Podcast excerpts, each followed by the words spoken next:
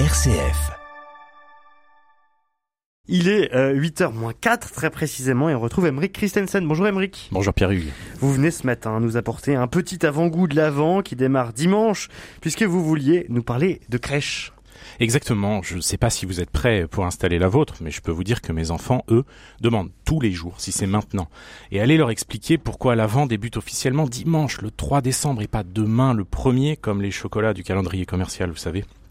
En attendant, décorations, étoiles, couronnes et bougies se préparent à sortir de leur boîte. Ça sent le sapin. Mais revenons à nos moutons, ceux qui, entoureront bientôt les bergers. Vous avez des santons préférés, vous?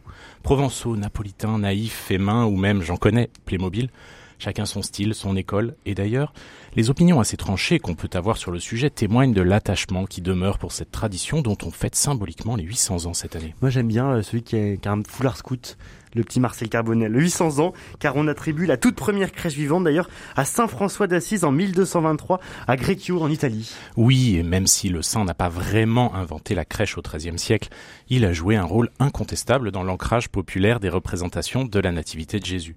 Historiquement, il a fallu aussi compter sur les jésuites pour renforcer la diffusion des crèches, notamment avec la miniaturisation des, figurines. Et même la Révolution française semble avoir contribué, paradoxalement, à implanter cette tradition de Noël à l'intérieur des foyers, avant bien sûr que le formidable développement des centonniers finisse d'en faire un incontournable de l'avant.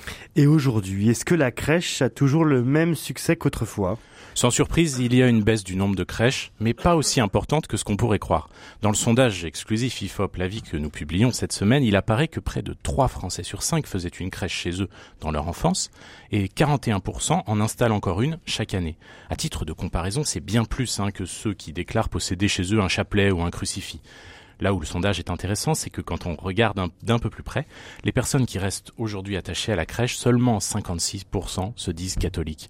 Ils sont même 1 sur 4 à se dire sans religion, mais à conserver quand même la tradition. Mais alors est-ce qu'on sait quelles sont leurs motivations, quel sens donnent les gens à l'installation d'une crèche chez eux? Pour une écrasante majorité, c'est d'abord la tradition familiale qui l'emporte. Viennent ensuite, dans les raisons mises en avant, la dimension décorative cette saison, ou encore l'occasion de réaliser une activité avec les enfants. Je vous l'ai dit tout à l'heure, les miens attendent la mise en place de la crèche presque comme le Messie.